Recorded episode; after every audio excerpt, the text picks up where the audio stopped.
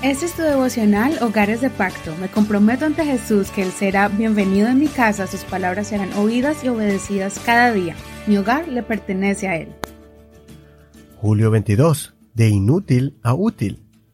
Carta del apóstol Pablo a Filemón, capítulo 1, del verso 8 al 22. Versión Reina Valera actualizada 2015.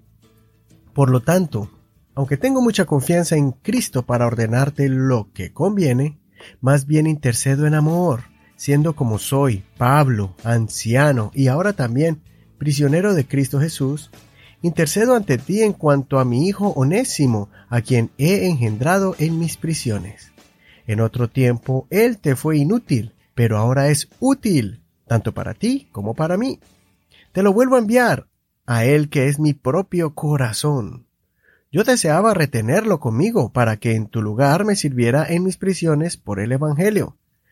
Pero sin tu consentimiento no quise hacer nada, para que tu bondad no fuera como por obligación, sino de buena voluntad. Pues quizás por esta razón se apartó por un tiempo, para que lo recuperes ahora para siempre, ya no como a un esclavo, sino más que esclavo, como a un hermano amado, especialmente para mí, pero con mayor razón para ti, tanto en la carne como en el Señor. Así que si me tienes por compañero, recíbelo como a mí mismo. Si en algo te hizo daño o te debe, ponlo a mi cuenta. Yo, Pablo, lo escribo con mi propia mano. Yo lo pagaré. Por no decirte que también tú mismo te me debes a mí. Sí, hermano, yo quisiera tener este beneficio de ti en el Señor. Conforta mi corazón en el Señor habiendo confiado en tu obediencia, te escribo sabiendo que harás aún más de lo que te digo. A la vez, prepárame también alojamiento, pues espero que mediante las oraciones de ustedes yo les sea concedido. Esta es una de las cartas más cortas del apóstol Pablo, pero la hace diferente y especial porque es una carta muy personal que Pablo se la dirige a una sola persona para arreglar un problema muy delicado. Al parecer, Filemón era una persona muy apreciada por el apóstol Pablo, porque era uno de sus colaboradores. Más que un colaborador en el campo misionero, viajando con él, era un hombre que aportaba financieramente a la misión del apóstol Pablo. El problema fue que uno de sus esclavos se había escapado huyendo, tal vez buscando su libertad o por algún problema que tuvo con su señor. La situación era tan delicada que Onésimo podría ser castigado físicamente y aún legalmente podría ser castigado con la muerte.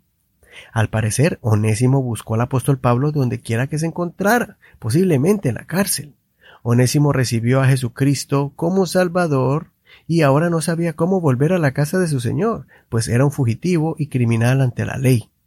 En este caso, Pablo, con mucha delicadeza pero con autoridad, le exige a Filemón que primero perdone a Onésimo, indicándole que fue un propósito divino que Onésimo huyera para que Onésimo conociera a Jesucristo, y segundo, para que lo recibiera, ya no tanto como un siervo, sino como un hermano en Cristo, lo cual la relación entre los dos iba a ser nueva y diferente. La estrategia que utiliza Pablo es diciéndole que Filemón tenía una deuda con él, porque Pablo lo guió al camino de Dios, y en este caso, como un gran favor, le pide que trate con misericordia y amabilidad a Onésimo. Curiosamente, la palabra Onésimo significa útil. Por eso, en uno de sus versos, le dice que antes Onésimo le era inútil, pero ahora es útil, haciendo un juego de palabras, mostrándole que Onésimo antes era un problema para él, pero ahora iba a ser una gran bendición. Esta sería una prueba de fe para los dos, tanto para Onésimo, para que se sujetara y trabajara honestamente siendo fiel a Filemón, mostrando un buen testimonio como un siervo cristiano. Y Filemón debería poner a prueba su fe, siendo un amo mostrando misericordia y amabilidad para con sus servidores, mostrando ser un señor y hombre de negocios cristiano, tratando con bondad a sus trabajadores. De la misma forma debemos ver a cada uno de los miembros de nuestra familia como si fueran cada uno de nuestros hermanos en Cristo, porque tenemos la tendencia de maltratarlos cuando estamos enojados, tratando de imponer nuestra autoridad como padres sobre nuestros hijos, o como hijos tenemos la tendencia de rebelarnos contra nuestros padres y muchas veces con malas palabras en el hogar.